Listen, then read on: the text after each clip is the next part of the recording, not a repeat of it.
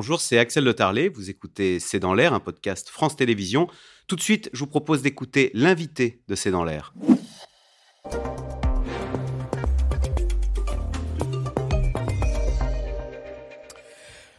Florence Porcel, bonsoir. Euh, euh, vous publiez La honte chez Jean-Claude Lattès. C'est par vous que le scandale euh, Patrick Poivre d'Arvor est arrivé.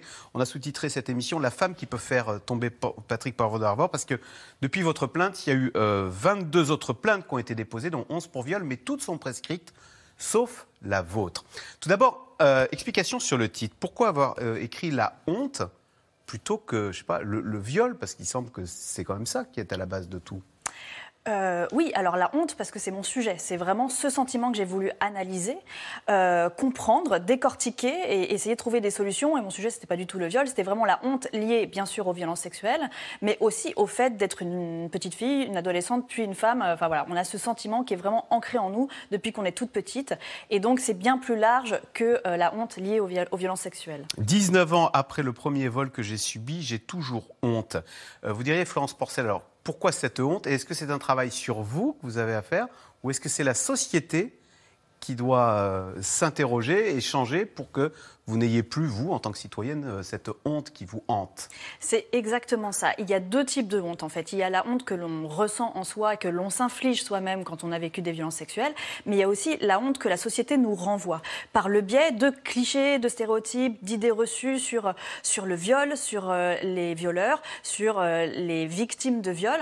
Et en fait, tous ces clichés nous sont renvoyés à la figure et donc on nous renvoie la responsabilité, voire la culpabilité des violences que l'on subit. Et donc, j'ai voulu, dans ce livre, décortiquer ça et essayer de, trouver des solutions pour que la société change, pour que l'opinion publique change, pour qu'on arrête, pour qu'on s'enlève en fait de la tête ces clichés et que les imaginaires bougent pour qu'enfin on ait la vraie réalité des chiffres euh, du viol, de la victime, des victimes de viol et des violeurs et que ce ne soit plus, que le viol ne soit plus en gros euh, un, agresseur, l'autre dans un parking la nuit avec un couteau. Enfin ça, ça n'arrive quasiment, jamais en fait. Cette honte personnelle, c'est ce qui explique que 9 fois sur 10, d'ailleurs, les victimes de viol ne vont pas porter plainte parce qu'en fait, ça les gêne, ça les embarrasse. Et puis, je ne sais pas, vous pouvez nous raconter comment on est accueilli d'ailleurs dans, les commissariats quand on vient. Oui, en fait, quand j'ai écrit ce livre, j'ai vraiment découvert avec stupeur ce chiffre que déjà 9 victimes de viol sur 10 ne vont pas porter plainte et plus de la moitié n'y vont pas parce qu'elles ne veulent pas que ça se sache. Ah Donc la honte est vraiment un sujet de société. Et c'est pour ça que j'ai écrit ce livre et,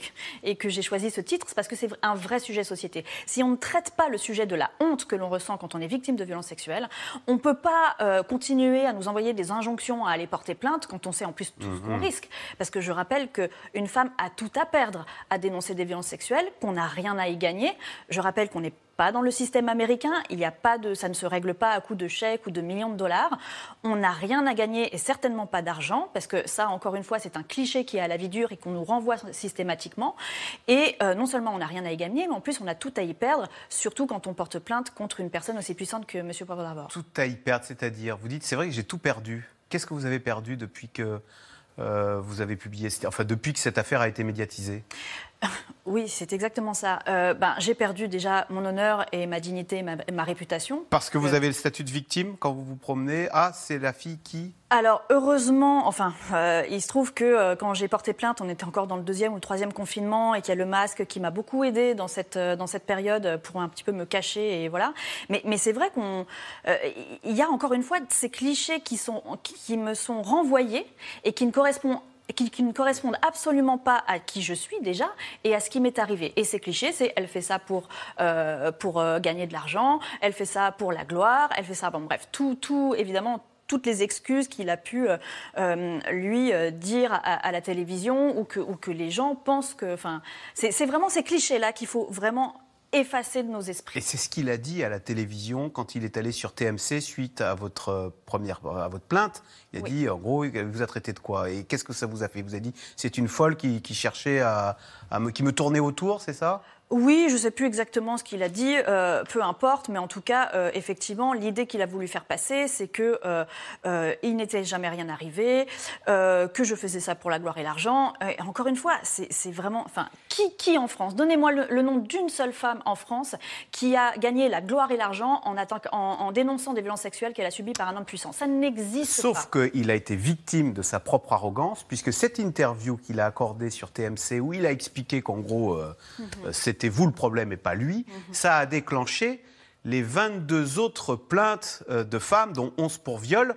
Quand vous avez vu cette avalanche de plaintes qui sont tombées sur PPDA, vous vous êtes dit ah enfin enfin je, je, ne suis plus seule face à comme vous le dites cette star de la télé. Bah en fait ça m'a bouleversée parce que euh, quand j'ai lu les dépositions effectivement à la fin de toutes les dépositions elles disent euh, nous nous venons témoigner bien sûr euh, pour nous mais aussi pour vous dire qu'il faut la croire parce que nous avons vécu la même histoire nous avons vécu les mêmes gestes les mêmes mots. C'est un mode opératoire. Le, le, dossier de l'enquête préliminaire vraiment conclut à un prédateur sexuel qui a qui use d'un même mode opératoire. Et donc bien sûr ça ça renforce ça renforce, ça donne, beaucoup de force pour tenir le coup. Euh, euh, ces dizaines d'autres femmes qui sont, euh, qui sont allées parler à la police spontanément sur cette même affaire. C'est vrai que c'est incroyable. À chaque fois, les, témoignages sont les mêmes sur le mode opératoire que vous décriviez.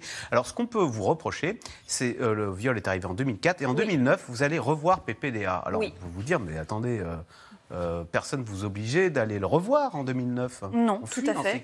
On fuit, on fuit quand on comprend qu'on a été euh, agressé. Or, en 2004, je n'étais pas, j'étais moi-même toute pétrie de ces clichés de la culture du vous viol. Vous pouvez le rappeler, un 19 ans. J'avais 21 ans, mais j'étais totalement inexpérimentée et je n'avais pas été capable à l'époque de comprendre que ce qui m'était arrivé était un viol. Et donc, quand j'y suis retournée, je ne savais pas euh, que c'était qu'il m'avait déjà fait du mal. Dites-vous que la première fois, vous n'aviez pas réalisé que c'était un viol? Parce qu'il se jette sur vous. Enfin, vous racontez oui, il se jette sur moi. Il y a, acte pas... sexuel, hein bien, Alors oui, et bien évidemment, mais ce n'était pas un inconnu, c'était l'homme le plus connu de France, c'était pas le soir dans un parking avec un couteau, il n'y a pas eu de violence. Et c'est ça aussi qu'il faut faire ah, comprendre. Ah, pour vous, le viol, c'était ça à l'époque Mais bien sûr, et, ça, et c'est encore le cas dans l'esprit de beaucoup de gens. Un viol, c'est forcément avec violence, avec des coups, avec des cris, et, et, et, et c'est pas du tout les chiffres de la réalité des viols. Un viol, c'est un acte de pénétration sexuelle par contrainte, violence, menace ou surprise. Et donc, un viol n'est pas forcément forcément violent. Et je rappelle aussi que euh, dans, 9 cas dans plus de 9 cas sur 10, l'agresseur est connu de sa victime. Donc en fait, le fait que, que je le connaissais déjà euh, est, quelque chose de tout à fait banal et de tout à fait normal. Et en fait, c'est la réalité des viols en France. C'est l'inconnu, l'homme que, que, nous ne connaissons pas, qui nous saute dessus. C'est minoritaire. C'est très minoritaire, c'est des exceptions. Ces témoignages donc, montrent qu'effectivement, euh, toutes les femmes ont subi la même chose que vous. Et ce qui est grave, c'est qu'à l'intérieur de TF1, on savait à l'époque, on connaissait les travers de Patrick Poivre d'Arvor. Je vous propose d'écouter le témoignage de Jacques Legros, c'est ce présentateur de TF1 euh, qui a été interrogé récemment sur euh, l'affaire PPDA. On l'écoute. Poivre, on savait qu'il aimait les femmes euh, jusqu'à l'excès. Ça, on le savait tous, absolument tous. Mais à chaque fois qu'on voyait passer une jeune fille jolie, on se dit ah pourvu que Poivre ne la croise pas. Alors, euh, il répondait à Philippe Vandel. Vous attendez quoi maintenant de la justice puisque votre cas n'est pas prescrit et mhm. donc c'est comme on l'a dit, on dit, sur le titre, vous pouvez faire tomber Patrick Poivre d'Arvor. Oui, alors quand même, ce passage est très intéressant parce qu'il y a une vraie dissonance cognitive dans ce que dit euh, Jacques Legros. Il dit pourvu que, que Poivre ne la croise pas. Ça veut dire qu'il savait à l'époque qu'il y avait un danger pour une femme qui croisait M. Euh, Monsieur Poivre d'Arvor. Et, juste après, il dit euh, mais on n'arrive pas à faire comprendre que non, on ne savait pas. Et donc il y a vraiment quelque chose d'une dissonance cognitive chez ces gens-là. Vous dénoncez l'omerta y avait à l'époque bah, En tout cas, ils, ne comprennent pas qu'ils comprenaient bien qu'il y avait un problème, mais pour eux, c'était pas un problème. ça à la légère. Bref. Oui, enfin, je ne sais pas. En tous les cas, euh, pour répondre à votre question sur la justice, moi, ce que j'attends, c'est un procès. Parce que j'ai euh, déclenché une procédure judiciaire, j'ai déposé une plainte.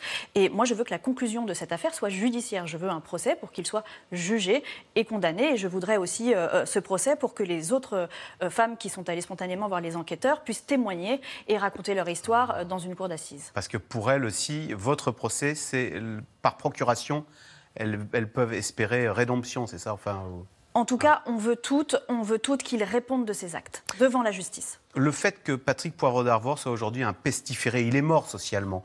Est-ce que c'est un, début de petit de, justice pour vous quand même? Alors ça, c'est vous qui le dites. Je ne sais pas si c'est la réalité. Oh, bah, il n'est pas beaucoup invité. il a... Non, c'est vrai. Vous avez raison. moi, je ne me réjouis pas de ça. Moi, tout ce que je veux, c'est qu'il soit jugé. Encore une fois, j'ai déclenché une, procédure judiciaire. Euh, je, ce que je veux, c'est une issue judiciaire à cette affaire. Je veux vraiment qu'il soit jugé. Quel conseil donneriez-vous aux jeunes filles qui ont 20 ans aujourd'hui, ou à la petite fille que vous étiez avant de rencontrer Patrick Poirot d'Arvor, euh, rétrospectivement? euh, Rétrospectivement, bah, en fait, rétrospectivement, j'aimerais m'éduquer, avoir l'éducation sexuelle que je n'ai jamais eue. Et il faut rappeler aujourd'hui que les cours d'éducation sexuelle qui sont prévus par la loi dans les écoles ne sont pas donnés très très peu d'établissements donnent les cours d'éducation sexuelle qui sont prévus par la loi. Et il faut absolument les dispenser, ces cours, parce qu'ils sont prévus par la loi et parce que c'est absolument utile pour dire aux jeunes filles et aux jeunes garçons euh, ce qu'est une agression, ce qu'est un viol, ce qu'il est possible de faire, pas possible, ce qu'est la sexualité et comment ça se passe tout ça pour éviter ce genre de drame à l'avenir. La honte, c'est chez Jean-Claude Lattès. Merci beaucoup, Florence Porcel. Merci à vous. Et puis on vous souhaite bonne chance pour votre procès qui est ô combien important donc, pour que la vérité éclate. Vous restez avec nous tout de suite. C'est dans l'air qui revient sur le climat social avec la réforme des retraites. C'est dans l'air qui est intitulé ce soir Social. La bataille est engagée. Merci d'avoir écouté C'est dans l'air. Comme vous le savez, vous pouvez désormais écouter l'intégrale, mais aussi l'invité ou vos questions à nos experts. Tous ces podcasts sont disponibles gratuitement sur toutes les plateformes de streaming audio. Et pour le replay vidéo, c'est sur France.tv, bien évidemment. À bientôt.